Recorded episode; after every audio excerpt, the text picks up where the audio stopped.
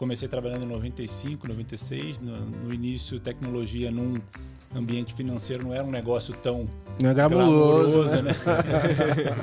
a gente ficava... Impressora matricial, né? É, exatamente.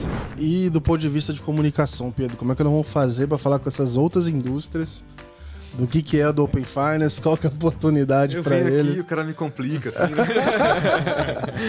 Isso é uma coisa que a gente valoriza muito nos M&As. Às vezes a gente vê é, é, empresas é, usam basicamente advisor às vezes para bater na porta de vários, aí bota tudo na planilha, joga para o comitê, o comitê decide. Então a gente acredita no, no M&A muito mais assim, é, é, na construção de relacionamento, alinhamento de cultura, de, de visão de longo prazo também. Então a gente junta forças para ser os protagonistas desse próximo mercado, da evolução do mercado dos próximos cinco anos.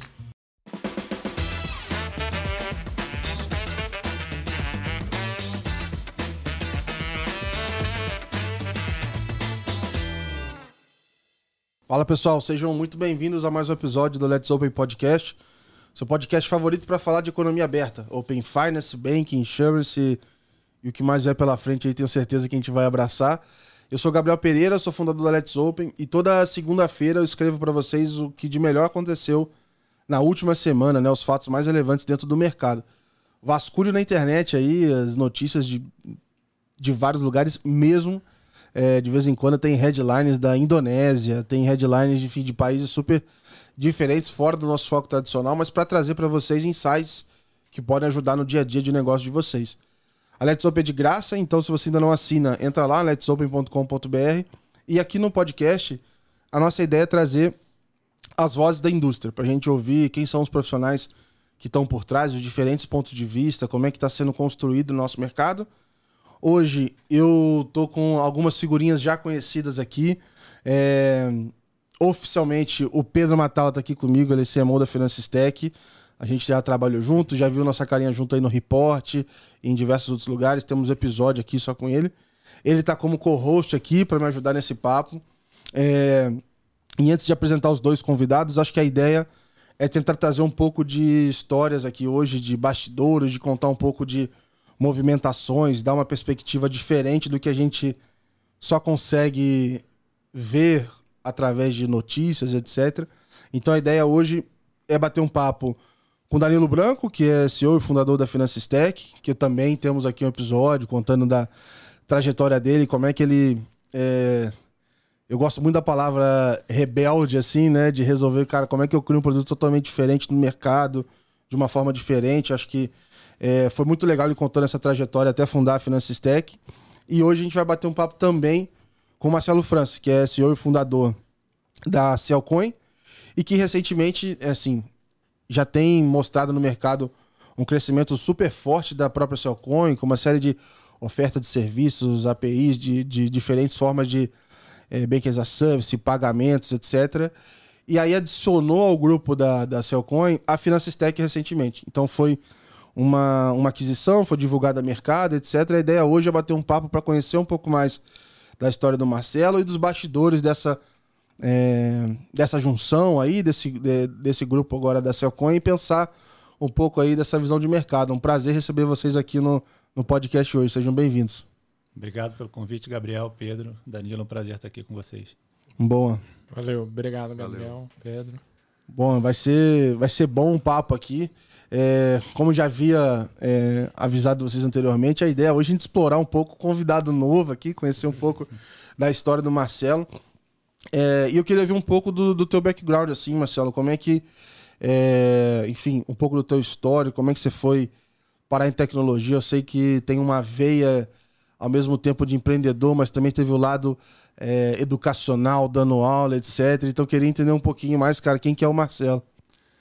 Não, legal. É... Eu fiz tecnologia no, no, Rio de Janeiro, na PUC do Rio de Janeiro, e foi uma decisão bem em cima da hora. Eu acho que era um negócio que estava surgindo, tinha feito alguns cursos de programação, gostei e, e me matriculei. Né? Depois de tecnologia, eu fiz também pós-graduações na área de finanças, data mining, inteligência artificial. E trabalhei minha vida inteira em bancos de investimento, corretoras, bancos, uhum. sempre na área de tecnologia. Né? Acho que no início, tecnologia, comecei trabalhando em 95, 96. No, no início, tecnologia num ambiente financeiro não era um negócio tão Não é glamuroso, né? né?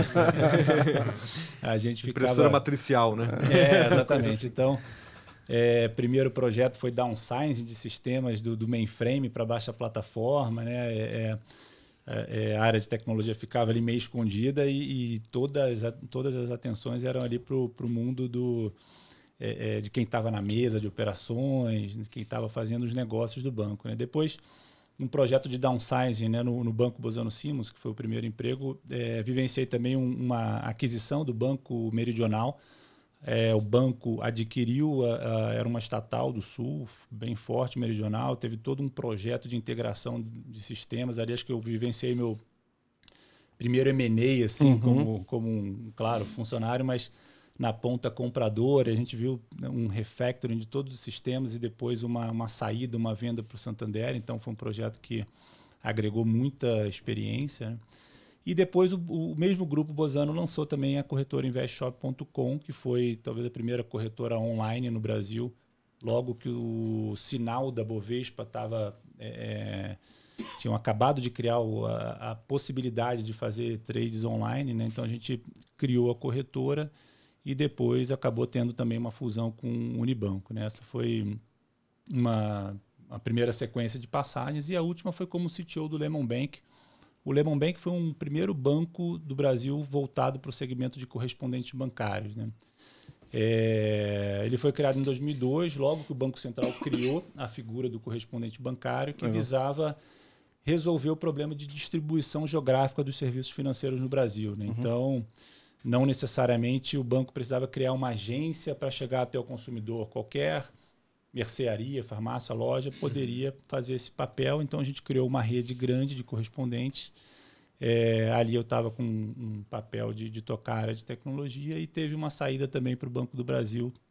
É, essa foi um pouco da história do Lemon Bank também, que foi um case de, de sucesso, que a gente tem um, um carinho grande ali pela, por toda essa agenda de, de, de levar acesso realmente à, à população brasileira. E era né? uma criação de infraestrutura também, né? bancária, de tecnologia, no caso, né? Que Também, também. E foi a experiência que antecedeu a Cellcoin, porque a gente imaginou que depois do mundo de correspondente, Uhum. agência, o mundo físico, todo mundo ia é, combinando, né? é, é, um pouco de, de penetração dos smartphones, né? Com Uhum. essa dezenas de milhões de brasileiros pagando contas, fazendo saques e Uhum. recargas em agências de correspondentes, a gente decidiu criar a Cellcoin e o MVP foi uma carteira digital muito focada em serviços recorrentes. Né? A ideia era pegar tudo que o usuário faz na lotérica, no correspondente, numa agência, e vamos botar no celular para ele fazer. Então a gente construiu Legal. Dezenas, centenas de integrações com concessionárias, operadoras, redes de ATM, para que ele pudesse fazer tudo ali. A gente tinha inspiração em alguns cases da África, como o M-Pesa, que foram Sim. super bem Do, sucedidos. do Quênia, né? Do Quênia. Quênia, exatamente. E, e, colocamos no ar em 2016 esse MVP. E assim, foi um fiasco total. a gente percebeu que ir no consumidor final era muito custoso, um desafio Em de que, manter... em que ano isso? 2016. 16. Foi a fundação Ah, da Cellcoin. É. E, e assim, o usuário, quem usava, gostava muito, dava cinco estrelas, e, e mas assim, é, atrair o consumidor e manter aquela recorrência no modelo pré-pago, a gente percebeu em poucos meses que, que seria muito desafiador e ao mesmo tempo veio oportunidade. A gente viu nascerem do, do nosso lado dezenas de fintechs, bancos digitais, todo mundo queria ter acesso ao serviço que a gente tinha construído. Né? E essas fintechs eram basicamente um saldo e um cartão. Uhum. né? Então foi ali que a gente percebeu a grande oportunidade, oportunidade de atuar como provedor de infraestrutura. né? Então, ao invés de, de, de perseguir essa missão de promover a inclusão financeira através da tecnologia sozinho, a gente poderia fazer isso sempre a quatro mãos. né? Então, a gente poderia é, junto com centenas de, de novos entrantes, fintechs, bancos digitais, bancos médios, a gente poderia ser um grande de duto de serviços financeiros por trás de todas essas carteiras, né? cada uma atuando num nicho diferente, de um jeito diferente, numa região diferente, a gente podia ser aquele duto por trás de, de, de todo mundo para promover a inclusão financeira, que foi o, o, o principal propósito assim da, da, criação da Cellcoin. Né? E hoje, ainda quando a gente fala de bancos digitais, etc., um dos grandes pontos até quando você compara um, sei lá, um fintech, um banco digital contra um banco grande, é, às vezes é o, a capilaridade, assim, a, a, cobertura de serviços, né? Então, às vezes, você, igual você falou, ele só consegue pagar uma conta, etc., mas se ele precisasse pagar é, um tributo, se ele precisasse, enfim, pagar um outro tipo de conta, e ele, se ele não conseguir, é uma grande chance dele abrir mão, mesmo que a experiência seja melhor, se ele não conseguir pagar, não, não, não há UX que resolva a falta de uma possibilidade ali de realizar o pagamento. Do ponto de vista do marketing, a capilaridade é sempre a grande questão com qualquer tipo de serviço no Brasil, que é enorme e tem mil linguagens diferentes, né? É, é... Exatamente. Esse é o ponto que que é, é, isso, assim, é, você está falando hoje, em 2017 esse problema era, assim, dramático. Uhum. A, a, as fintechs, cartões pré-pagos, cartões, eles sofriam de uma espécie de, de a síndrome do, do recebe-saca, né? Porque uhum. a fintech ele existia, às vezes fazia a folha de pagamento de uma empresa, o usuário se recebia, não tinha nada para fazer na fintech, só, uhum. um, só um cartão para gastar, mas ele já é, é, mandava ali para um banco grande, né? Então, acho que a gente teve um papel importante em quebrar esse oligopólio de serviços. Né? É, é, o pagamento de conta, por exemplo, é, é a transação mais frequente no, num app financeiro e foi o nosso produto de entrada que ajudou a, a, fazer com que os usuários, de fato, fincassem o pé ali na fintech, que muitos passassem a usar uma, uma conta digital como primeira conta. Né? É, então, eu acho que essa tendência de, de descentralização, desconcentração do, do dos serviços financeiros, é, a gente conseguiu capturar através dessa, da, da oferta de serviços para que hum. todo mundo pudesse ter essas capabilities todas que eram a gente só encontrava dentro de um banco grande em 2017 2018. Né? E o quanto você acha que mudou nos últimos seis anos, né? 2017 para cá, mais ou menos, seis anos, cinco, seis anos? E o quanto você acha que ainda tem. O que você acha que ainda vai ser incluído nessa, nesse pacote de serviços? Em termos de capilaridade mesmo, num país desse tamanho? Eu acho que já mudou muito, mas ao mesmo tempo, para o que vem pela frente é muito pouco. Né? É, é. A gente pega números ainda de concentração bancária e são muito, muito grandes. Mas, por outro lado, a gente vê fintechs super relevantes já, na, tanto no, no, no tamanho de base, balanço, é, volume de, de, oferta de serviços. Né? Então, acho que teve uma evolução muito grande. É, eu acho que teve um, um, Banco Central teve um papel fundamental nessa agenda de, de estímulo à competição, à desconcentração, né? no, no meio do caminho ali.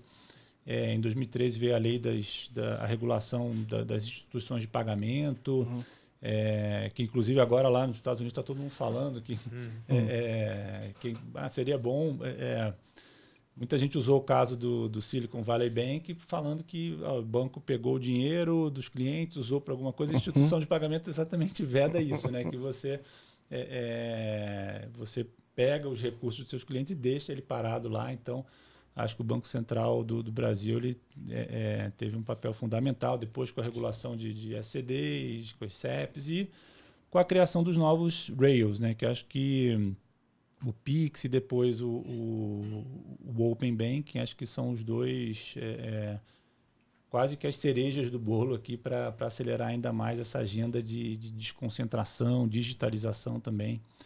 É, então, assim, voltando para a sua segunda pergunta, quanto ainda tem pela frente, né? É, é, eu acho que tem muito, muito espaço ainda para desconcentrar. A gente vê duas grandes tendências. A desconcentração são centenas de players novos entr né, é, entrando no mercado. E a gente vê também um novo modelo de consumo de serviços financeiros, sempre meio embedado numa plataforma, às vezes dentro de um marketplace. Você vê muitos serviços financeiros dentro de ERPs, por exemplo. Né? Então, eu acho que essa combinação de, de incentivos regulatórios, mais avanço da tecnologia também, com APIs, microserviços, Kubernetes, é, é, eu, eu acho que o conjunto disso tudo permitiu que a desconcentração esse novo modelo de consumir serviços financeiros é, eles chegassem de, um, de, uma forma bem forte e assim tem um caminho brutal ainda de, uhum. de, de oportunidades pela frente. E como é que foi assim? É... Beleza, né? Do momento que você tentou ir no consumidor final e, e aí, beleza, pivotamos pro, pro modelo de infra. É... é uma infinidade de possibilidades de como fazer isso para oferecer e etc. É... Como é que foi olhar para esse mercado, escolher por onde começar? Porque é um, é um Lego com muitas peças para ser feito, assim. É, e como é que foi um pouco da estratégia que foi trazendo até hoje, assim, né? Porque é, o contato muito que eu tive com a Cellcoin, e aí até pelo, pelo mercado, assim, nos últimos anos, eram as movimentações, assim, ah, putz, ó, tá rolando o crescimento aqui, é, adicionou uma outra feature aqui, fez uma aquisição e tá vindo para cá e tal. É, como é que foi um pouco dessa estratégia, assim, assim, beleza, escolhemos esse mercado, como é que nós vamos crescer e por onde, assim? Legal.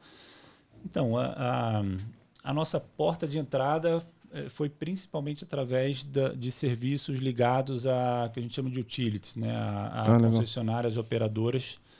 É, para você pagar uma conta, fazer uma recarga, você né, demanda uma série de integrações, é uma combinação de contratos, mais tecnologia, mais mais um back-office de compensação né, bastante intenso. E ao invés de você ter centenas de players fazendo centenas de integrações, a gente né, é, é, se propôs a ser esse player.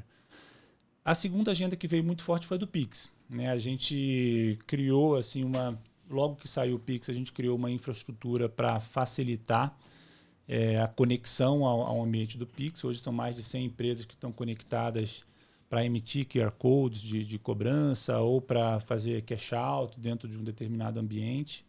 Então o Pix ele, ele a gente entrou em dezembro de 2020, se eu não me engano, e começou a escalar muito rápido já no segundo trimestre de 2021. É, é, depois vieram outros serviços diversos, uma agenda um pouco mais transacional. E no meio do ano passado a gente começou a, a, a, gente colocou no ar no segundo semestre do ano passado a nossa plataforma de Banking as a Service ou Core Banking, já com o objetivo de permitir que qualquer empresa ou fintech pudesse construir 100% do seu ecossistema dentro da Cellcoin. Legal. É, seja ela regulada ou ainda não regulada, a gente criou essa, essa estrutura de, de core banking, muita gente chama de ledger, né, que é, a fintech ancora ali, cria a, a, sua, a sua estrutura sem precisar mais nada, nenhum outro fornecedor. E a gente tem a vantagem de ter todos os serviços complementares em volta. Né? Então, ele já nasce ali com Core Banking e do lado ele já consegue ativar é, é, integração com todas as concessionárias, consegue ativar o Pix, consegue ativar agora a possibilidade do, do Open Banking também. É, então, a gente dividiu a nossa plataforma em cinco grandes verticais. Né? A gente tem o Core Banking, Pix, Open Banking, Utilities e tem o crédito, né? que uhum, também uhum. foi a nossa segunda aquisição. E dentro dessa agenda a gente tem um ambiente, é, é, tem solução, soluções específicas para quem não tem licenças ainda. E para quem tem a licença, a gente acaba entrando só com a parte de tecnologia, como é o caso da, da Finance né? que é quando a gente conheceu, eram líderes assim absolutos em, em, em fornecer essa solução de infraestrutura para instituições reguladas. Né? E agora, combinando com a, com a nossa licença, qualquer empresa pode usar essa solução de, de Open Banking. E como é que foi esse, esse momento, assim, de, cara, da onde surgiu o contato, a conversa, assim, beleza, é, Open Finance é uma vertical, em determinado momento eu posso fazer em casa, é, ou eu posso, enfim, ir para o mercado, eu posso procurar um parceiro. É, como é que foi esse momento aí, até para entender assim como é que começaram as conversas, assim, para vocês é, chegarem na conclusão de que, pô, beleza, o movimento é se juntar e aí entrou é, entrar pro grupo e tudo mais. Legal. Então, no, no segundo, você, ah, você me corrige se eu errar alguma coisa. Não, tem que ser uma versão de cada um, né? Não tem nada combinado, mas no, acho que no segundo trimestre do ano passado a gente teve acho que um primeiro contato com a solução da Finanças Tech. A gente estava avaliando como entrar no, no ambiente regulado, se a gente fazia em casa ou não. A gente ficou bastante impressionado ali com a qualidade da, da solução. é, com a atração também que a, que a Finances Tech estava né, tava tendo junto aos players regulados. A gente conhecia algumas instituições que estavam usando, usando. Quando, quando, a gente foi buscar referências, né? E, e, enfim, referências foram sempre muito boas e a gente veio, é, enfim, conversando, né? Engajando um pouco mais no processo, conversando o que que o que, que seria possível né, fazer juntos. O, o Danilo né, vinha também recebendo outros, outros contatos, aí deixo para ele falar um pouco mais. Estava é, sendo bastante assediado por causa da atração também, mas acho que a gente, é, enfim, conversando, não só a gente usando a solução da Finances Tech né, para viabilizar o nosso Open Bank, a nossa participação no Open Bank, mas também acho que muita troca de ideias, né, de, de para onde o, o mercado está indo, quais seriam as possibilidades, o que, que a gente poderia construir de solução juntos, né, o que, que eles poderiam fazer, por exemplo, com a nossa licença ou com a base de clientes que a gente tem hoje. Então a gente veio amadurecendo a ideia, né, é, Finances Tech já era vizinha da Celcoin, na, na mesma região ali, quase na mesma rua em, em Alphaville, então a gente conversou bastante, trocou bastante é, informações, ideias. Acho que é, é, isso é uma coisa que a gente valoriza muito no, nos M&As. Às vezes a gente vê é, é, empresas é, usam basicamente advisor às vezes para bater na porta de vários, aí bota tudo na planilha, joga para o comitê, o comitê decide. Então a gente acredita no, no M&A muito mais assim na construção de relacionamento, alinhamento de cultura, de, de visão de longo prazo também. Acho que foi, foi uma é, acho que isso foi se construindo ao longo do, do segundo semestre do, do, ano passado, né? Então foram várias conversas e trocas de ideia até chegar num, num movimento de, de junção e de aquisição. Uhum. É, da minha parte, eu acho que, como sempre, a gente começou. O primeiro passo foi a parceria. Então acho que isso era, era meio que uma condição única para a Finance Tech, para quem a gente fosse trazer, né, no caso, independente se fosse um fundo ou se fosse uma companhia investidora, a gente sempre pensou no, no fator do seguinte, de não trazer o dinheiro pelo dinheiro. Uhum. Porque quando a gente, porque se, assim, se a gente trouxesse o dinheiro pelo dinheiro, a gente ficaria numa dependência de abrir mão uma parte do nosso cap table sem exatamente ter muito para onde ir. E, e aí a, a gente estava com outros players, né? Acho que como o Marcelo até falou, a gente estava tratando aí com, na verdade, alguns players até num determinado momento a gente estava em, em, processo de, de due diligence com, com outro. E nesse meio do caminho, na verdade, o que a gente sempre tratou primeiro com a Cellcoin era a Cellcoin como cliente. Então a gente olhava a Cellcoin como cliente. E aí a gente soltou a ideia na época de, poxa, você pode ser meu cliente, mas ao mesmo tempo se a gente fizer uma parceria, né? Existe e, e, existe, por mais difícil que seja, por exemplo, dentro do, do da regulação do Open Finance, existe lá na, na, resolução número 1 uma possibilidade de você fazer uma parceria tecnológica com um player regulado. É extremamente difícil, a gente estava no caminho, a gente tinha contratado advogado, a gente tinha contratado uhum. auditoria externa para olhar, porque digamos que a gente fizesse isso nos termos de uma parceria, né? No caso, aí o parceiro, como seria a Cellcoin, ela se responsabilizaria perante o Banco Central e a gente poderia é, usar da licença da Cellcoin para agilizar o serviço da Finanstech. E, e, e, aí, só que aí nesse meio do caminho, a gente foi conversando, foi tendo a sinergia, e como o Marcelo falou, acho que tem essa questão da proximidade faz, é, faz muita diferença, né? Porque a gente tinha as ideias e a gente parava para tomar um café ali mesmo no, no shopping ali em Alphaville, parava para tomar um café, para desenhar, poxa, o que, que você acha disso, o que, que você acha daquilo e tudo mais. E, eu, e a gente foi tocando. E, e aí eu, eu, na época, eu tava passando por um processo de exclusividade, aí o Marcelo sempre me perguntava, pô, e aí, Danilo, como é que tá o, o, o raising, né? Eu, cara, tá indo bem, tá indo lá, tá tranquilo. Ele, não, pô, que legal, qualquer coisa você me chama, tal, beleza. Aí num determinado momento eu chamei o Marcelo para conversar, falei, cara, então, acabou a exclusividade, não renovamos a exclusividade. Cara, tava indo bem realmente, mas a gente achou melhor não ir, então a gente vai é, back to the basics, né? A gente vai voltar para planilha e vai ver o que faz. E, e, isso é super normal, ainda mais entre fundadores, né? Você é, e um, um, fundador mais, mais experiente, né? Então, assim, uhum. assim, o, a, a Cellcoin já, já lá, Series B, Series C, e a gente é, num pré-seed, seed, e aí, poxa, é legal de ter experiência, e aí até, pô, e aí, Marcelo, o que, que você acha? Cara, a gente decidiu não, não renovar, pô, agora a gente vai ver o que, que você acha. A gente parte, sei lá, para um para um VC tradicional ou a gente continua nessa de pegar uma empresa parceira ou eu vou fazer o vice, o famoso vice track, né, que é dinheiro por dinheiro e, e, seja o que Deus quiser. E aí o Marcelo falou, cara, eu tenho uma outra oportunidade para você, o que, que você acha da gente conversar? Tem uma empresa aí que tem interesse. é, tipo isso. E aí, pô, então assim, é, é, é diferente, eu, eu sempre falo isso, né, é diferente quando você constrói um, um, relacionamento sem um interesse intrínseco, uhum. muito mais com uma junção de vontades, uma junção de ideais e, e, e, isso que o, que o Marcelo falou, cultural também é muito importante. Então, hoje a gente está junto, é, não, há um, não há uma dissonância de, de, de, cultura, né? A gente tem formas parecidas de se trabalhar, todo mundo é diferente, mas tem aquilo, né? É, os nossos valores são muito parecidos. E, e, a gente enxerga isso agora mesmo, fazendo a, a junção das duas empresas. É, tem, tem um tempo para ser executado, mas em todo ponto que a gente olha, a gente vê assim que é muito parecido.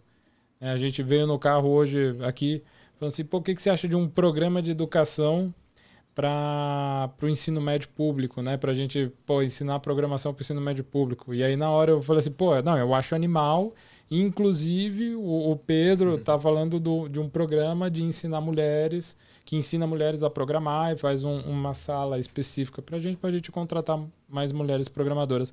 Então, esse, essa junção de ideais é o que faz o deal andar, independente do, do valuation, uhum. independente de tudo. Você acha que isso amplia a visão estratégica de vocês também? Você falou dessas cinco verticais, né? Estou imaginando também que isso essas verticais ficam muito mais claras também, porque elas são tendências para o futuro, né? ainda não é tão concreto. Né? Quando você tem uma junção de culturas, vocês acham que isso cria mais produtos melhores, isso cria uma visão mais clara do futuro? Acho que sim. É, a gente busca fazer é, esses movimentos MNEs, mas sempre visando um produto melhor de longo prazo. Né? A gente uhum. não gosta de. O objetivo não é empilhar faturamento. Né? Uhum. Né? Eu acho que aqui tem uma agenda muito forte de visão de longo prazo, de, de futuro, é, é para onde vai o, o, Open Finance, uhum. as possibilidades. Uhum. E, e a gente precisava né, entrar, né, ser relevante né, nessa vertical. É, a gente acreditava que a gente, com os ativos que a gente tem dentro de casa, como a nossa base de clientes, força comercial, até um awareness da, da própria marca, né, a gente acredita né, que pode ajudar muito a Finance Tech a, a é, nessa distribuição, a, a, crescer mais rápido. E, e sim, o produto é, é, ele é quase dobra o tamanho de mercado, né? uma vez que era um produto muito focado em atender players regulados, é quase uma, uma solução completa, plug and play para qualquer participante que quer se conectar muito rápido, com toda gestão de consentimentos, abertura de APIs, e agora a gente pode levar isso para o mercado inteiro. Né? Qualquer uhum. empresa, por exemplo, pode fazer um, uma iniciação de pagamento as a service com a solução da Finance Tech, mais a licença. Então, eu acho que uh, o grande destravamento de valor está nessa, nessa combinação do, dos produtos, dos ativos das empresas. E não só comprar para empilhar faturamento e para mostrar um balanço maior. Né? Eu acho que esse é o. É, acho que o, o valor está ali realmente para ser destravado é na combinação dos ativos, né, juntando ali o 1 mais 1 igual a, a 10. Né? Legal. Eu queria até explorar um pouco isso, assim, porque aqui a gente vê que o movimento dá uma acelerada, porque uma vez que é, se torna uma coisa só e você já tem a licença, essa coisa, é, é, e do outro lado você já tem a expertise ali de, de rodar com a, com, a, com a implementação e etc. da solução, é, a gente está vendo até um movimento no mercado de outros players também buscando assim, ah, putz, vou tentar buscar uma licença de, de ITP, vou tentar buscar um outro formato, etc. Mas eu imagino que mirando nesse potencial de ir para este mercado fora das instituições financeiras. Aí eu queria, obviamente, dentro do que vocês puderem dividir, pô, como é que vocês pensam isso? Assim, pô, nós vamos levar o Open para outras indústrias, etc. Como é que vocês imaginam que esse negócio pode acontecer? É, até porque quando eu penso muito nos clientes da, da Cellcoin, é, e aí você pode até contar um pouco disso, mas eu penso é, é, no pessoal já dentro do, do, da instituição financeira, assim, é, só que diferentes tamanhos, etc. É, como é que é um pouco dessa abordagem, como é que vocês imaginam o Open Finance indo para esses outros mercados? Assim? É, o, o, o, ponto principal é que, como o, o, Marcelo falou antes, cada vez mais o embedded finance ele ganha poder dentro do mercado. Uhum. É assim, não existe, pelo menos no modelo capitalista que a gente vive, que a gente deve perdurar por bons anos, a forma que a gente vive no mundo inteiro tem alguma relação com o dinheiro. Então, essa relação com o dinheiro, ela está cada vez menos, digamos assim, presa ao modelo banco. Você tem uma relação financeira. Então, cara, se eu estou comprando a, a, tua água, eu vou pagar por isso. Ah, eu não quero saber qual é o teu banco. Esse é o ponto. Eu não quero mais saber qual é a conta que você tem, qual é o banco que você tem. Eu quero fazer a operação. Então, é, quando você vê o, os diversos ETPs que estão surgindo, eu acho que a, a grande diferença aqui que a gente pode falar e, e, e, talvez fosse a forma com que eu encararia quando eu lesse a notícia de quando é, houve o, o M&A Cellcoin Finance Tech, é que a gente soma essa capacidade, que é uma capacidade de ETP, uma capacidade de trabalhar com esse mercado regulado, e a gente tem todos esses outros artefatos que já existem dentro da Cellcoin para trazer uma melhor experiência. Então, o que a gente vai ter a possibilidade é de não só trazer a iniciação de pagamento como serviço, mas a gente vai poder trazer mais um monte de outras coisas juntas na mesma solução, para montar a melhor solução para que aquele negócio consiga atingir melhor os seus clientes. Então, Cara, isso é brutal, assim. Eu acho que o tamanho disso, ele é brutal porque você consegue montar soluções de um Lego, como a gente tem dentro do produto que é do, do, do Brick Bank e agora do, do Cell Brick, que é o, o, o Brick da, da Cellcoin. E é montar esse Lego e é montar essas soluções que impactam o negócio de uma forma positiva e ninguém mais quer saber aonde está sua conta do banco. Só quer ter a operação realizada. É, e quando a gente vê para o mercado regulado de Open, então a regulação de Open, a gente vê que tem outras indústrias que vão seguir esse movimento. Cada vez mais a gente quer compartilhar os nossos dados, cada uhum. vez mais a gente quer compartilhar de forma segura. Então a, a gente não.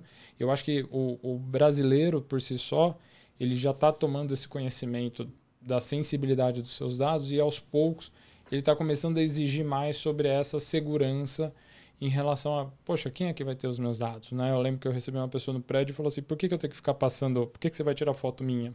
Uhum. Uhum. Então, é. então isso está começando a ficar complexo. Porque realmente, é, por, que, que, aquela, por que, que o prédio sabe que eu tô lá? E o que, que ele vai fazer com isso, como ele vai fazer? Então, assim, esse tipo de coisa está começando a vir.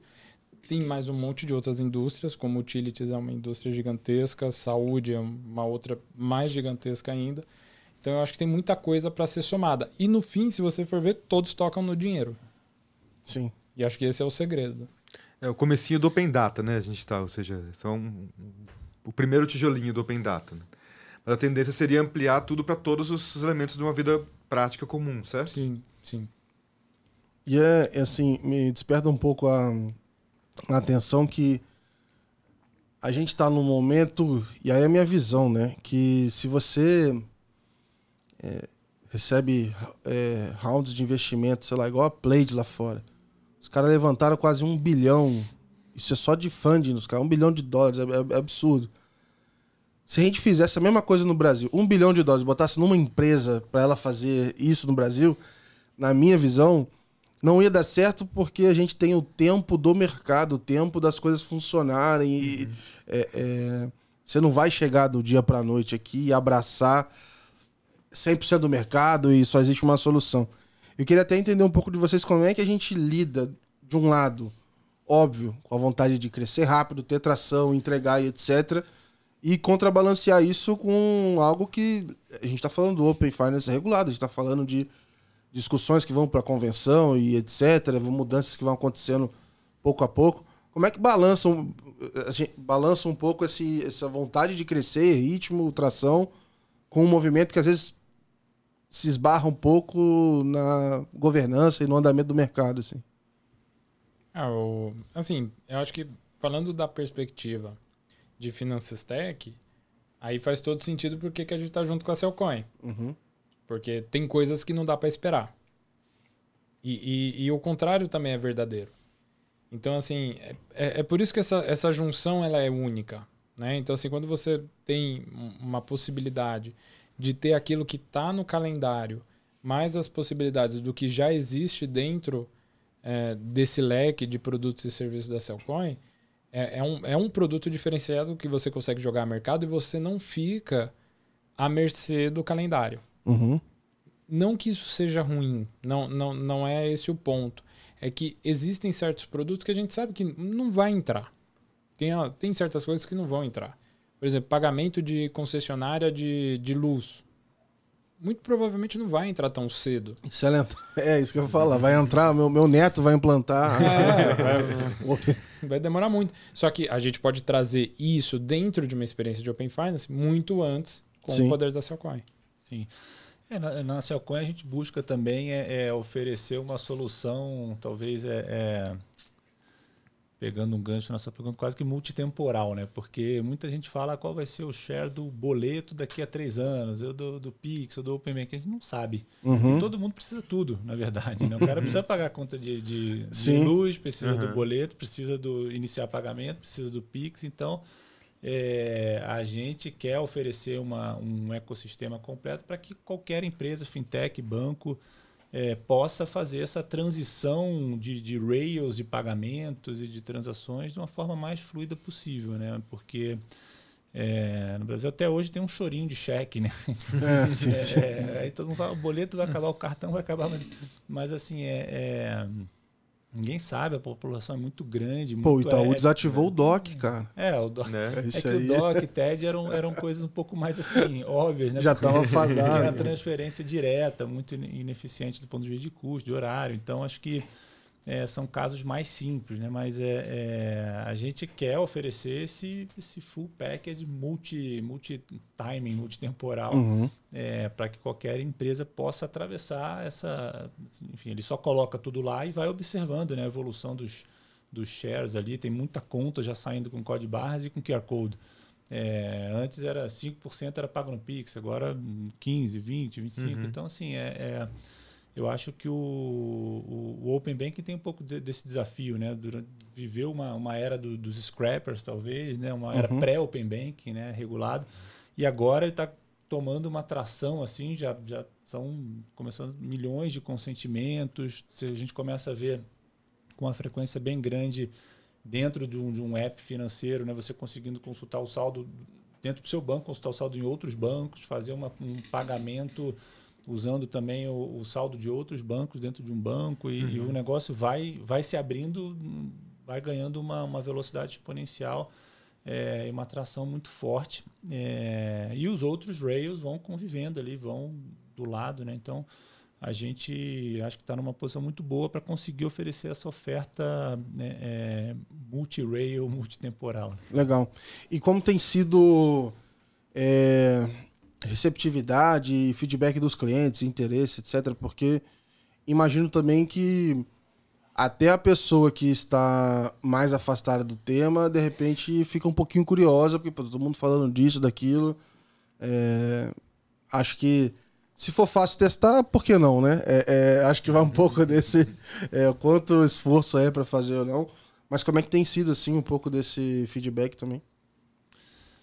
Tem sido muito positivo. Acho que no, no, no, dia do anúncio, né, teve uma, só uma geração de leads no dia do anúncio já, já mostrou ali um potencial de sinergia muito, muito grande. E acho que o grande desafio é, é como que a gente não. como que a gente se organiza para explorar toda a possibilidade de indústrias e segmentos que são que podem usar é, é, a, a solução de, de as APIs, por exemplo, de iniciação de pagamento ou de dados. É, é, enfim, são tantas possibilidades que às vezes a gente até se perde, a gente vai tentando montar use cases e, e uhum. atacar aqui e ali.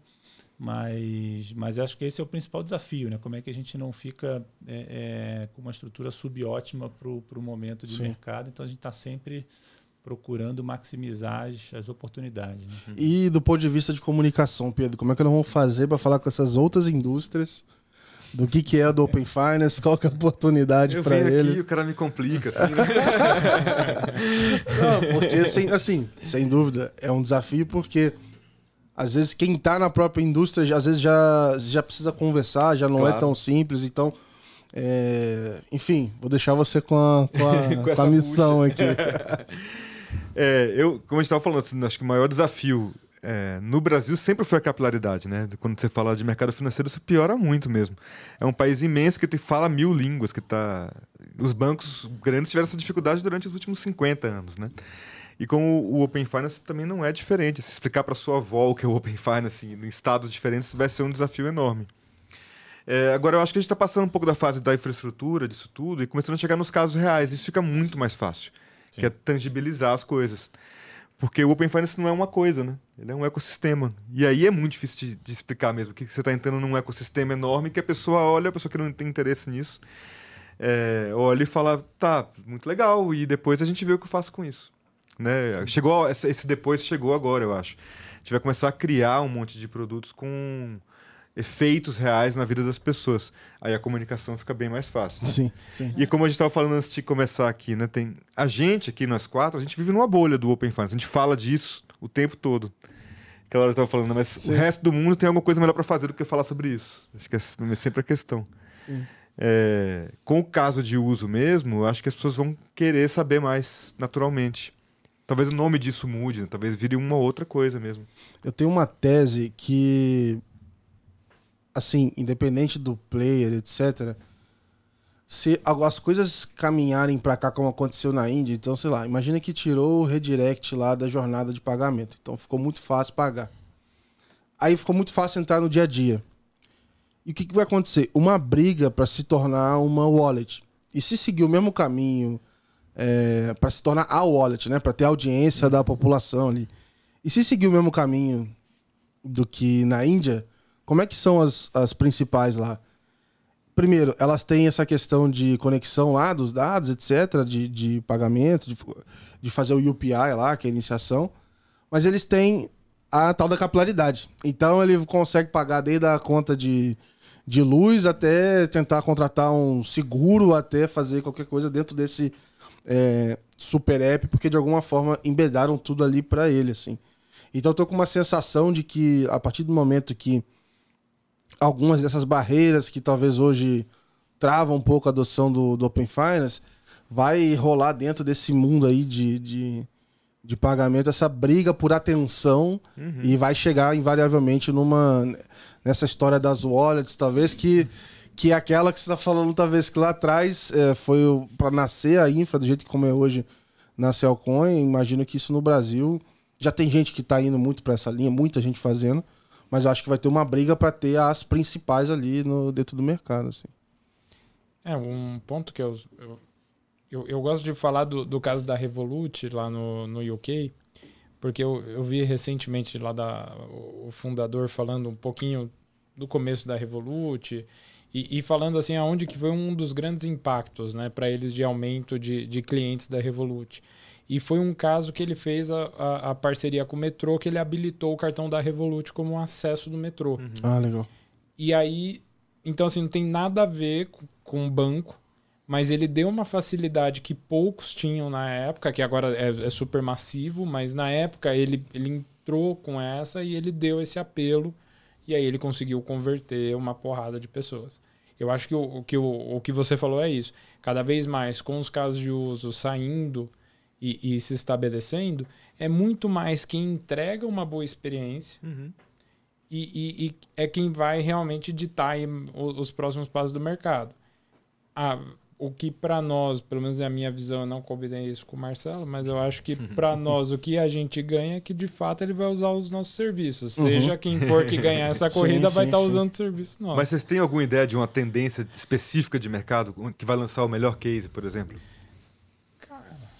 É, é difícil assim elencar um, é porque são, são é, às vezes são nichos diferentes, objetivos diferentes, né? Acho que tem uma questão do é, de você conseguir segmentar, né? Tem, tem fintechs super relevantes focadas no público baixa renda nordeste, uhum. tem outras uhum. um pouco mais abertas. A gente vê outras focadas só, só em MEIs, né? É, é como o Danilo comentou, a, a, a, importância da experiência da UX é tão forte e a necessidade vai mudando de um público para o outro. Então, é, eu, eu acho que tem, tem, a gente tem espaço para alguns vencedores em cada nicho, segmento, com, com focos diferentes. É, isso a gente tem visto pela nossa própria base de, de clientes que estão conectados lá. Né? Cada um nasce adereçando né, resolver um, um, problema, um tipo de, de, público específico, mas no final do dia todo mundo precisa de um conjunto de serviços mais ou menos parecido, mas com algumas variações na, uhum. na, na, experiência. Né? Eu, eu sempre falo assim, da, pegando até da, da tua frase, né? o Brasil é tão grande, falando só de Brasil, né? E a gente tem tantos, como sempre falam, né? Tem tantos Brasis dentro do Brasil que, que é por isso que é, é difícil de você falar assim, ah, existe uma tendência. Uhum. Ou, por exemplo, vai, eu vou soltar um negócio aqui, pode ser que, que tenha e amanhã pode ser que, que eu veja alguém. Mas se você tivesse um banco do beat tênis, o, o beat bank, uhum. meu, pode ser que o cara fosse bombar aqui em São uhum. Paulo, mas o cara ia ter relevância mínima no, no centro-oeste. É, uhum. Ou, ou se, se, você for para o Nordeste, ou até no Sul, você não ia relevância mínima. Mas talvez no Sudeste o cara ia pô, ser um, uhum. o banco mais usado por todo mundo. Então, assim, cara, por, por isso que. Só que é isso. Só que até esse cara que vai fazer um negócio extremamente nichado e vai ganhar esse mercado, que foi até uma coisa que a gente estava conversando no almoço, e, e, esse é um, e esse é um negócio que é discutível no Brasil. Você tem várias empresas em vários segmentos que lideram seus segmentos e a gente não faz a mínima ideia de que elas existem. Sim. Uhum. Sim. Inclusive, é, eu ia citar um caso aqui, até ver se vocês têm outras referências, porque eu gosto muito de dessas histórias que não são, né, é, é, que elas são muito boas no nicho, porque eu fico com a satisfação de que assim, cara, eu sei que aquele cara está sendo muito bem atendido. Porque se você faz parte de um nicho, que você tem um gosto muito específico, e tem lá aquela solução só para você, você fala assim, cara, você sai de lá se sentindo especial, assim, né? É, e uma que eu vi há é, pouco tempo lá na lojinha de aplicativos do, do Reino Unido, lá de Open Finance, é uma empresa que trabalha com uma proposta de valor que é o seguinte: eu vou te ajudar a comprar o seu primeiro imóvel. N não é o segundo, não é o terceiro. Eu vou te ajudar a melhorar seu hábito financeiro para comprar o primeiro imóvel. E aí ela pega lá com dados de Open Finance, etc., formas de ajudar a pessoa ali a, a, a economizar, fazer o budget, fazer o planejamento financeiro e a navegar dentro dos trâmites legais, assim, olha, tem um incentivo do governo aqui, tem esse outro, você pode pegar o, o financiamento da caixa, aí você faz assim, faz assado, tá? e esse, assim você vai conseguir comprar a casa que você sonha, etc. Uhum. É um business nichado, assim, não sei qual que é o tamanho dele ou não, etc. É, pode ser que ele faça parte de um business maior e tudo mais, mas, cara, com proposta de valor, eu falei, cara, animal, assim, animal. Uhum. E aí eu vi que para ele fazer isso, se bobear, ele é um correspondente bancário, porque ele ganha comissão na, no financiamento imobiliário. Ele trabalha com dados e se bobear a equipe não deve ter cinco pessoas que tá cuidando daquele é, aplicativo de nicho ali que tá gerando um valor absurdo para quem é, corre ali, sabe? E aí eu fico pensando assim, cara, que outras soluções que a gente ainda não tá vendo que podem acontecer, porque realmente, essa, é, vamos dizer assim, essa solução não vai vir do bancão S1. É, não é, acho que é muito pequeno para ele olhar assim. É, é, talvez não hoje, talvez para frente ele é, isso mude. É, mas eu não sei assim que outras coisas interessantes que talvez vocês tenham chamado a atenção, que vocês tenham visto, que realmente eu estou dedicando um tempo a ficar caçando isso que dá uma certa é, dá um ânimo assim, fazer, cara, que legal esse negócio que estão fazendo, tá? Estamos tá, saindo só do, do PFM, etc. Enfim, tá abrindo a cabeça para outras soluções assim também. É, eu, eu, eu, gosto de falar que eu, eu montei um, uma soluçãozinha, que eu não vou contar qual é, porque eu vou tentar operacionalizar ela. Mas é que hoje no Brasil, por exemplo, não existe a Garmin Pay, né, que é o pagamento via o relógio da, da Garmin. E basicamente todo mundo que, que anda de bike tem um Garmin. Só que se você vai para um lugar muito distante, você não tem como pagar nada se você está só com o seu relógio. Por mais que você esteja só com o relógio. No, no, na Europa você consegue, nos Estados Unidos você consegue, então você consegue é, aproximar igual funciona Aham. no, no Apple Watch. Só que não tem no Brasil esse arranjo. E aí, pô, eu tive uma mini ideia lá. O cara, em vez de descansar final de semana, Né? é- Não, então, pô, eu falei assim, pô, como que daria pra fazer isso? Aí pensei, pô, dá, dá pra fazer assim. Então, cara, assim, essa, por exemplo, é uma solução que, que é cinco pessoas que fazem. E, e isso vai facilitar a vida de uma galera. Porque se, é, é que eu, pelo menos, tenho essa dor. Se eu vou pedalar, por exemplo, a gente vai fazer um lá, Romeiros, aqui em São Paulo, que você vai um pouco pra dentro e, e, pô, você tem que ficar carregando o seu celular com você. Às vezes você não quer carregar o celular. Você pode até carregar por uma questão de segurança, mas, pois, vai, não, não- aí você tem que colocar cartão Uhum. e, e- e, pô, sei lá, você poderia ter, um, ter É uma forma enrolado, né? Enfim. assim. É enrolado, é. Então, e eu acho que é esse tipo de coisa, assim, que dá. E tem mais um milhão aí que dá pra botar É, no a falta de fricção, né? É, é o- é uma coisa muito importante. né? tem algum outro nicho diferente, Marcelo, que vocês acabam atendendo lá? É, algum mais curioso, não sei. Que te impressionou. Porque- é, porque eu fico pensando assim, é, quais são os tipos de clientes? Eu sei que são vários, mas assim, é, de, de quem até quem a Celcoin tá atendendo hoje, assim? Assim, quem que vai lá pra pegar os dutos e falar assim, cara, tem uma ideia louca que vou construir um negócio aqui e tal.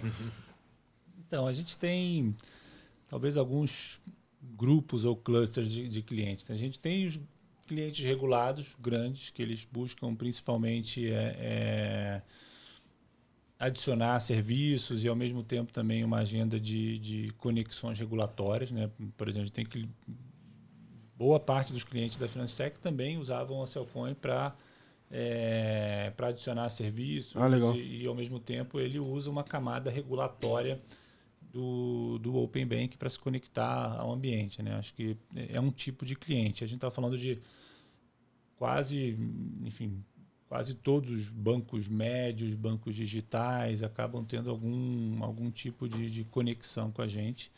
É, a gente tem, tem empresas e fintechs que criam, às vezes, experiências do zero, né, ancoradas na nossa, no nosso core bank, na nossa plataforma. A gente tem é, nossas APIs de, de Pix, de, de cobrança, elas estão integradas a mais de 70 RPs, por exemplo. Então, a gente tem empresas que estão usando, é, ao invés de usar um banco tradicional né, para fazer um- uma automatizar pagamentos, cobranças. Já pode virar acabam- tudo cliente também aí, puxar É, o dado. É, eles usam, tem, tem gente já usando Open Banking, APIs de, de, de DDA, então ele usa tudo num lugar só, né? A gente tem também muitas empresas não financeiras que, que querem, às vezes a gente fez uma segunda aquisição no espaço de crédito, então tem, Legal. tem desde clínicas é, é, financiando pacientes para fazer pro- procedimentos. Você falou de um caso, tem um outro caso parecido que eu lembrei de uma empresa que está focada em pegar pessoas que têm empréstimos, é, um crédito pessoal e transformar em consignado, né? Ele se especializou, Caraca. né? É, Consulta, open banking, outras consultas e, e- e já, já faz todo o processo ali de, de bancarização e conhece todo o trâmite também de, de documentação Aham. para fazer isso e é um, um super nicho, né? É, é, às vezes o usuário tem crédito pessoal, é difícil, né? Você vai quer parar para migrar para um consignado, então o cara aperta um botão Ele e tem-. E ele tem que ver um benefício claro. Eu falei assim, cara, beleza, É. isso aqui vai melhorar tanto pra mim. Exatamente. Então, assim, a gente tem realmente é, é, muitos é, é, clientes de, de diferentes, tem escolas também fazendo é, é, soluções de cobrança ou até de ecossistemas fechados de, de, de conta, né? Que esse de escola também deu um boom aí com Também, também. Isaacs, etc. Tem... Exatamente, exatamente. Então, alguns desses são, são clientes nossos. É, então, a gente tem, tem um pouco de tudo. Tem empresas de, de revendedoras, de, de MEIs, que acabam é, usando nossas soluções também. Então, tem, tem um amplo bem grande. É, é um pouco do desafio que eu comentei. É, é, tem muita gente usando, mas, assim, poderia ter mais, né? Se a Uhum. gente, é, é, conforme a gente vai é, achando novos segmentos, às vezes a gente recebe uma prospecção de um, um cliente de um segmento que não tem nada. A gente, meu Deus, por que, que a gente não está. Aham. É, é, nosso time comercial não está atacando esse segmento e a gente fica meio desesperado, mas é um problema bom. Uhum. Eu acho que a gente tem, tem produto para chegar em mais lugares e, e a gente acredita que realmente a, a talvez a próxima a, a, próxima instituição, o próximo Itaú, o Bradesco, vai ser uma instituição 100% focada em fornecer infraestrutura para que todo mundo possa é, consumir serviços financeiros de uma forma diferente ou criar a sua própria experiência financeira. Então Legal. a gente É quer bem, ser, é bem interessante. a gente quer ser esse esse player, é, enfim, dado que uma, uma, uma empresa, por exemplo, ela não vai mais entrar no internet banking para fazer um KNAB ali, ele vai embedar em algum lugar no, no RP dele. é, e ele vai precisar de, uma, de um player que seja 100% neutro, que tenha o full package de todas as. é, é, com todo o, o Lego, né? É, Uhum. que seja confiável, que tenha escala, que tenha também balanço para poder suportar essa operação. Então a gente quer ser esse próximo é, é, instituição, é, a instituição focada em prover essa, essa infraestrutura. E sabe o que é curioso? Tem umas. é, algumas empresas. é, beleza, você nasceu com esse propósito, você tem toda uma, uma arquitetura diferente para conseguir atender esses diferentes segmentos, etc. É, mas lá no caso da Índia, por exemplo, é, com essa história da iniciação de pagamentos, etc., muita gente está usando wallets que, que, não, que não é o banco de fato, então ele está usando uma, uma camada por cima é, e não está entrando mais na conta do banco. Então o banco, sem ser por vontade própria, acabou se tornando uma infra do, do, do cliente final ali, do outro cara que está usando. E óbvio, não nasceu com aquele propósito, assim, é, é- é- mas ele perdeu o que para ele era mais valioso, que era a relação, a oportunidade de vender um outro produto ali, etc. E a partir do momento que você consegue, na verdade, é, já nascer criando uma experiência diferente, embedada, etc., para entregar é, uma oferta melhor e não perder a audiência, faz, muito mais sentido do que, enfim, eventualmente passar. E eu acho que essa, é, esses casos que eu, que eu citei aqui, acho que eles vão acontecer no Brasil em algum momento, quando ficar cada vez mais fácil manipular por aplicativos diferentes, etc. Acho que já já esse mundo vai chegar. Eu queria explorar com vocês aqui uma visão assim de futuro. O que, que vocês acham que é, vai ser isso aqui daqui uns 5 anos, 10 anos, alguma coisa assim? O que, que a gente imagina que para onde esse negócio vai caminhar? É, eu até perguntei lá no piquenique como é que a gente melhora 100 vezes, etc. Mas é, para onde é que a gente. Para onde esse negócio vai? Eu, ultimamente, super recente, eu escrevi um artigo assim falando que eu tava bem empolgado com o Open Finance e, e, com tudo, na verdade, porque, cara, eu começo a ver as, a- a- as AIs e aí eu começo a ver como é que o dado tá fluindo e aí vai entrar CBDC no meio. Falo, Cara, em algum momento esse negócio vai estar rodando todo liso. Você vai ter tipo o Jarvis lá Iron Man que te, te falando tudo da sua vida, assim, te ajudando, conversando ali e tal. Então tem uma certa, um certo otimismo assim para onde o mercado está indo, independente se a velocidade é um pouco maior ou menor. Então eu queria até ouvir um pouco de vocês, para onde que a gente vai assim? O que, que vocês imaginam assim na cabeça? Quer começar?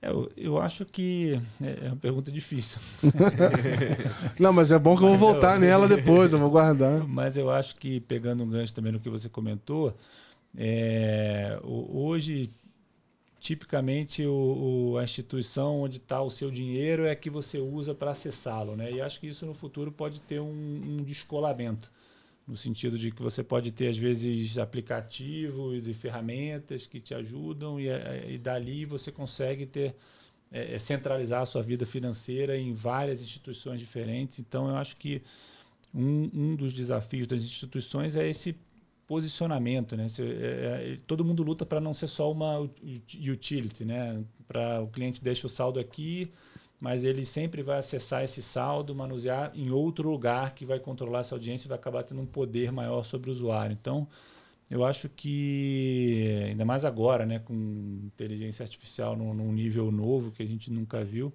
é, eu acho que pode acontecer um, um descolamento de, de- do lugar que você tem o, o saldo. É, talvez não ele não vá ser mais o lugar que você Mexe, mexe, utiliza, manipula. exatamente. É, talvez você é, é, tenha esse descolamento. Fora toda a agenda de digitalização, avanço do Pix e, é, é, e outros, coisas que vão continuar ocorrendo. O próprio real digital também é, é super difícil de, de, prever qualquer coisa, mas acho que dinheiro físico né, caminhando para um, um, um, fim também, uma redução, acho que gradativa. É, acho que isso é o que eu vejo de, de, de tendência, um aumento né, da por um lado a gente vê o crescimento de, de players, mas por outro lado também os, alguns bancos grandes também conseguem navegar muito bem em todo tipo de, de, de cenário, seja através de, de, lançamento de novos produtos ou através de aquisições também. A gente vê alguns bancos grandes melhores que outros, né? Outros uhum. é, talvez um ou outro pode ficar pelo caminho, mas é, tem muita emoção pela frente. boa, boa. É, eu adiciono mas a, a, a, própria visão que o Marcelo trouxe antes, que qual que é o próximo grande player do mercado, sendo ele é, realmente essa infraestrutura por trás e não tendo essa relação direta com o cliente, eu, eu, eu acredito muito mais nessa via, por, por ser uma via, igual a gente falou, a gente cada vez mais busca pela personalização do atendimento, a gente cada vez mais busca por coisas mais próximas daquilo que a gente gosta. E, e, e, vai ser muito e é muito difícil um banco ou uma empresa, digamos assim, atender a infinidade de possibilidades que existem no mundo. Então, é, a, a, grande, acho que a grande aposta para os próximos anos é realmente o mercado financeiro ficar cada vez mais no, no backstage, aparecendo cada vez menos, e você interagir com, a, com, com o seu dinheiro, com as suas finanças, com as formas de pagamento cada vez mais em coisas que até então não, não, não eram para isso, mas você usa agora para isso. Pedrão, não vai escapar não, cara. eu estava falando, estava lembrando de um artigo que a gente escreveu um tempão atrás sobre super apps, né? Uhum. E eu lembro que foi um mês que todo mundo por alguma razão começou a falar da, do, do, que o futuro eram super apps. E eu te perguntei no corredor, o que, que você acha de super apps? Você falou assim, eu acho que não é uma boa ideia. É, eu lembro de visto quatro artigos, todos diziam que o futuro era um super app, e o Danilo foi o único que falou assim: ah, não, acho que não. Por que, que eu vou ter um super app? né? Assim, vou pedir comida onde eu lido com meu dinheiro no banco. Assim, que ideia maluca, né? Assim, e me parece mais esse caminho mesmo. Você tem uma grande infraestrutura, é, como vocês acabaram de falar, que é uma ideia super interessante, né? É, que dá conta de, de dar vazão a mil ideias diferentes muito fácil e muito rápido, é muito mais viável do que uma único, um único provedor de todos os assuntos, né? Um único iFood que, te, que é também é, um gestor de PFM, né? Uma coisa maluca assim, né? É, essa coisa da infraestrutura, eu acho que é o, é o, é o grande futuro mesmo, que vai dar uma vai trazer possibilidades muito interessantes para todo mundo. Animal, eu assim, cara, eu tô assim muito empolgado mesmo porque eu acho que o que a gente fala hoje de, de inteligência artificial, de gatilhos e de análise financeira. Ah, eu vou pegar o seu dado e vou te dar um insight. Todos os exemplos são muito triviais, assim. É... Uhum. E, cara, você começa a usar o raio do chat lá, você fala assim, caraca, beleza, não tá pronto, mas esse negócio, em muitíssimo, assim, em pouquíssimo tempo, vai começar a entregar realmente coisas personalizadas. Uhum. E aí esse sentimento que a gente está falando de Pô, cara, eu gosto de almoçar num lugar onde o pessoal do restaurante me conhece, já sabe o que eu quero pedir, eu converso com o cara e aí eu, eu continuo a conversa de onde estava, assim, sabe? É, eu gosto dessa pessoalidade. O nicho mostra muito isso, de você falar com pessoas que, tão, que te conhecem, que estão te entendendo ali. Então eu acho que isso vai trazer. É, soluções assim que vão assim chacoalhar mesmo o mercado. Eu recentemente peguei um modelo lá de, de um JSON assim com um escopo de dados assim, aí eu fui é, rodei lá e fui, peguei o, o, meu. E aí o chat até fala, cara, não bota informação financeira aqui. Eu falei, não, eu falei, não tô nem aí, mano. aí eu colava lá uns trechos e falava, me ajuda a entender, resume, faz isso, faz aquilo. E, cara, era bizarro. Assim, minimamente se eu fosse só um, um, uma pessoa que estava analisando o crédito, ele já me ajudaria a entender que ele, Jason, ah, é assim, é assado, o resumo é esse, isso aqui não tá legal e tal. Então, assim, funcionava muito bem e eu acho que isso é, é meio assustador, porque do outro lado a gente tá falando, ah, vai ter o gatilho que vai te avisar quando você tá negativo no cheque especial. Você... Pô, beleza, isso era pra estar tá rodando É, 2010, cara. É, tipo assim, não podia ter deixado os clientes passando por isso tanto tempo. É, então, isso é meio, para mim, é, é, assustador e empolgante ao mesmo tempo. É, diz o pessoal que pode ter né, consequências aí, porque o troço tá evoluindo demais. Mas, cara, é empolgante para ver isso tudo acontecendo. Eu quero aproveitar aqui, primeiro, agradecer o tempo de vocês. Está é, chegando aqui ao final, não vou fazer nenhuma é, pegadinha aqui, nenhuma pergunta é, de encerramento. Mas queria agradecer mesmo o, o, o, papo, a oportunidade até de, enfim, de conversar um pouco mais sobre, é, sobre esse movimento. É algo que não é sempre que dá para fazer, então é super legal ter esse tipo de conversa.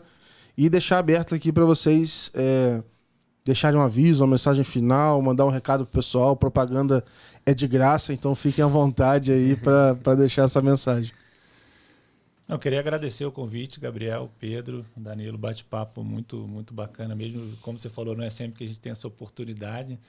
E, e eu não tenho muita, muita coisa para falar além do que a gente já falou, né? Eu acho que a Celcoin é, é, a gente quer ser protagonista nesses próximos cinco anos né? nessa transformação. Acho que nos últimos seis, sete a gente já participou ativamente dessa desconcentração, é, descentralização. A gente está muito feliz com os resultados que a gente teve até aqui olhando toda essa transformação do segmento financeiro e é super gratificante a gente estar tá participando junto e agora está participando, é, enfim, com, com um time todo da Finances Tech que eu acho que a gente tem, tem capacidade de ir muito mais longe juntos. Pô, animal. Ah, eu também agradeço aí, Gabriel, mais uma vez aqui, Pedro, Marcelo por ter vindo e eu acho que uma das coisas que falando aqui do, do nosso um, um pouco mais de um ano e meio de vida eu acho que é, é, muito legal a gente poder juntar forças com uma companhia tão consolidada quanto a Cellcoin, para a gente juntar forças e, e realmente pegar no, no, no mais. É, na, na, frase do Marcelo aqui, que a gente combinou zero, né? É, ele é exatamente ligado à missão da Finanstech, que é ser protagonista no universo de Open, e é bem o que o Marcelo falou então a gente junta forças para ser os protagonistas desse próximo mercado, da evolução do mercado dos próximos cinco anos. Irmão. Legal. Quer deixar algum recado, Pedro? Não, é isso, agradeço demais também. Sempre uma delícia ficar extrapolando ideias para o futuro, né? Muito bom, valeu. depois que a gente tem que fazer elas, hein, cara? É. Então a gente joga e tem que executar. Pessoal, obrigado por acompanharem mais um episódio. Eu só tenho um último recado para vocês, que é o seguinte: é, esse podcast, o episódio, etc., não é de graça. E como é que você paga por ele? Você se inscreve no YouTube, no canal, você vai lá no Spotify, lá, dá o like, se inscreve, ajuda compartilhando aí com o pessoal da, é, da sua empresa, do mercado. Então tá sendo super legal aqui a audiência. A gente tá, tem recebido gente, enfim, de diferentes, diferentes empresas e, tá, e só funciona porque vocês acabam é, também dando audiência, feedbacks. Então é sempre legal ter esse contato com toda a comunidade. Obrigado mais uma vez por acompanharem e a gente se vê no próximo episódio. Abraço.